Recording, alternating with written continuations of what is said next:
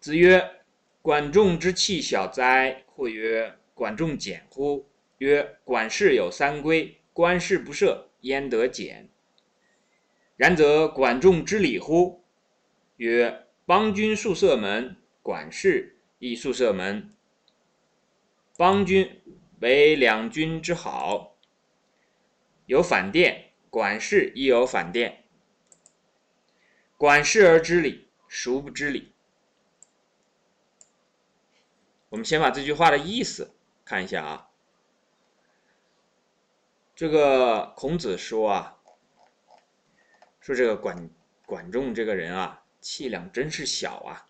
之前呢，刚才我们讲说，孔子说过说，世间唯女子与小人难养也。说这个小人和女子啊，这个不好办，近之则不逊，远之则怨。啊，我们讲了一下什么叫这个不逊，什么叫怨。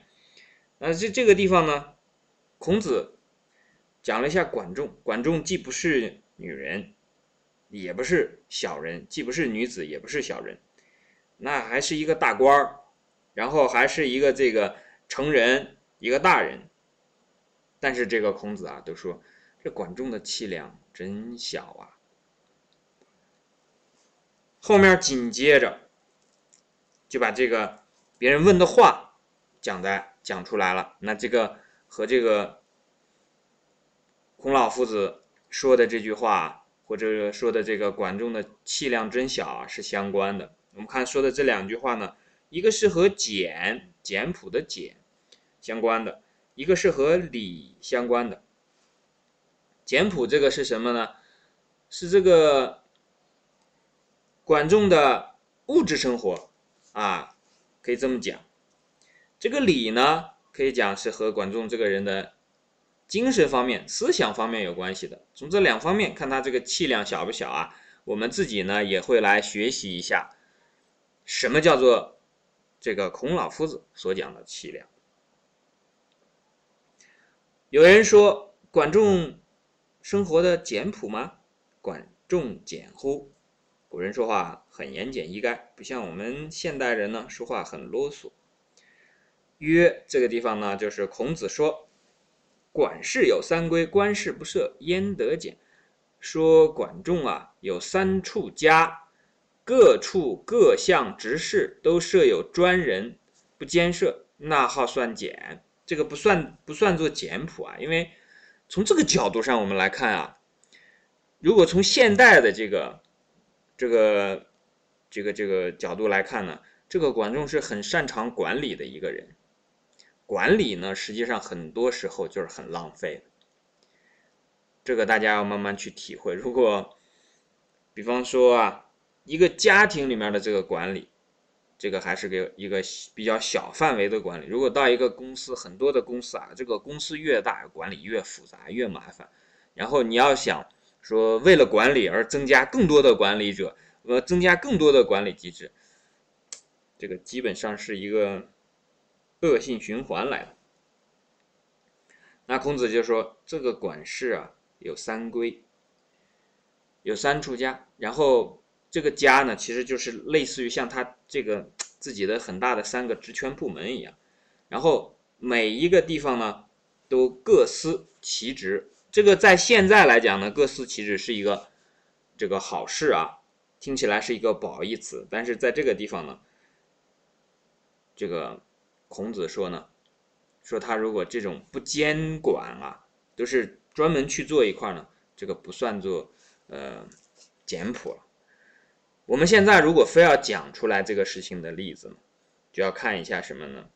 比较好的道风比较正的寺庙管理。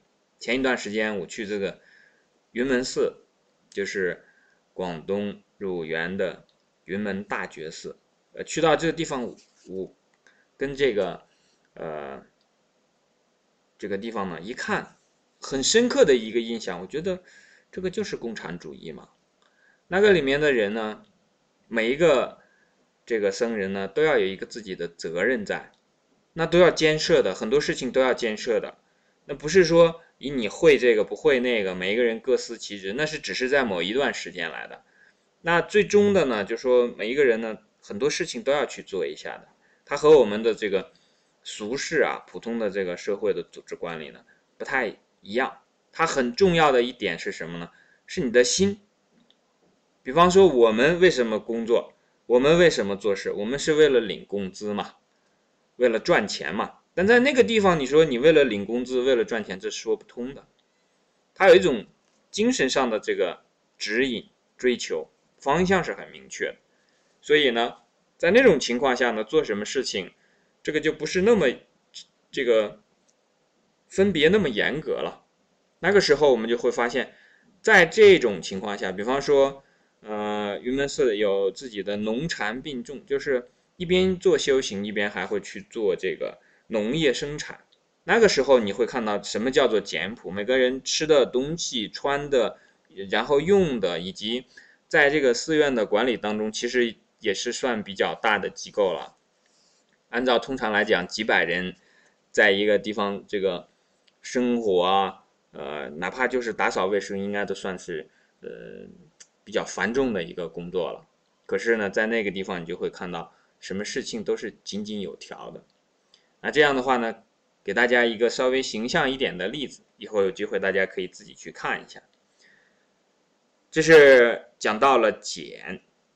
后面讲呢，说又提到了礼，然则管仲之礼乎？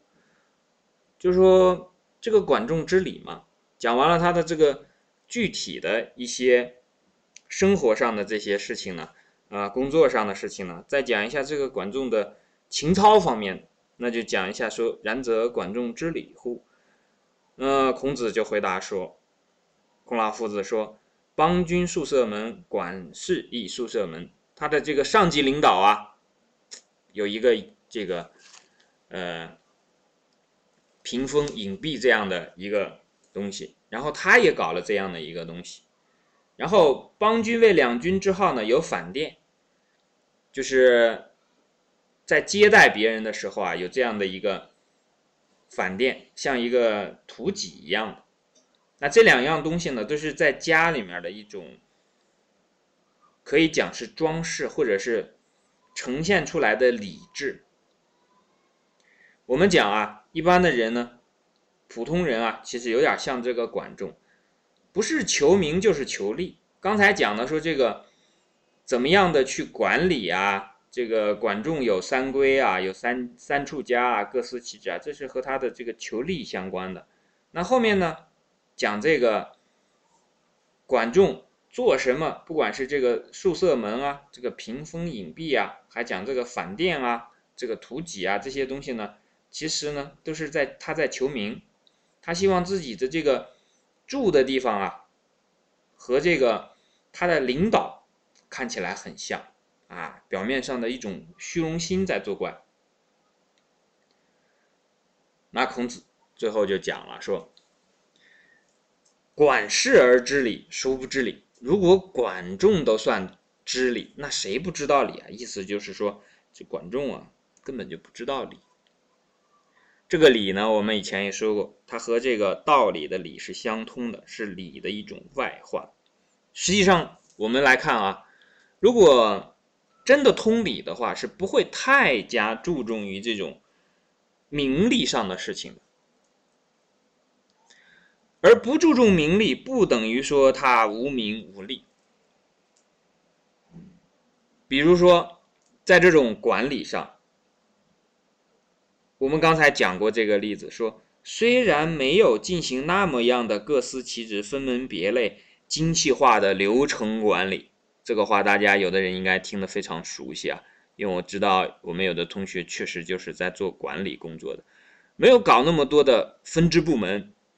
这么多的流程管理，可是它的效率却很高，而且呢，整个的运作呢是非常简朴的。这种情况下呢，是我们应该去从中学习到的东西，找到这两者之间的区别。一种是重利，但实际上不得利；一种呢，是它有一种核心的主体的。精神上、思想上的追求，看起来好像忽略了这种管理方面的这种，以我们讲的世俗管理学吧，用这种世俗管理学来看的话呢，啊，它的流程啊，它的这个职责分配啊，这些方面呢，并不是那样来做的，但是呢，它的运作却非常的高，而且呢，不浪费。这个简谱呢，主要是讲的是不浪费。我们往往在世俗管理学当中啊，追求的是这种它的这个效率要高，产出要高，但是浪费不浪费呢？一般来讲呢，不是特别之关注。这就是因为什么原因呢？就是因为气量的缘故。气量大的人呢，反而会简朴。气量大的人呢，就不会去追求这种门外也装一个像这个国君一样的屏风啊，啊，搞一个这样的图几啊，就是虽然你用不到，但是我也要放这么一个东西，让别人看起来呢，啊，以为我也是那个样子，但实际上不是。我们对于这样的事情呢，年代久远，不是特别容易理解啊。因为这种国君的门外面有一个屏风，你像到了后来，这家家都有屏风，就是到了这个宋元明清的时候，清朝这种隐蔽啊，那就家家都有了。时代在变化，但是道理没有变。从古至今的这种关于名利的这个道理，关于气量的这个道理，从来没有变过，以后也不会变，永远都不会变的。我们自己看。《论语》有的时候看不明白呢，其实很重要的一个原因也是什么呢？是我们自己的气量太小啊。你自己气量小的话呢，看这个孔老夫子这样气量大人所讲出来的话呢，即便让自己去想象都想象不到，因为你的眼界不够大嘛，心胸不够广嘛，所以人家说出来那个话究竟是站在一个什么样的角度上？你总是用自己这种。日常被灌输的这种以名利追求为目的的这种衡量的观念来看呢，你就看不懂。那个观念呢，其实也不是你的观念了。那个观念是由这个社会、学校、家庭强加给你的、灌输给你的。那你的观念是什么？有没有想过？你的气量是什么？因为别人强加给你这个气量之后，强加给你这个观念，决定了你的气量，这个气量确实不大了。我们看到现在的这个生活当中，有很多的做官的可能见的不多，这种经商的人，很多的人呢，实际上都是处在可能连管仲这个气量都不如的这个境地里做了很长时间的人。做了很长时间的生，等最后呢，实际上呢，还是一个小气的人，气量小就是反过来称就是小气啊。这个其实是我们需要去反思的，需要去考虑的一个问题。好，我觉得这句话我们能学这么多东西，嗯，也算很不错了。好，这句我们就讲到这里。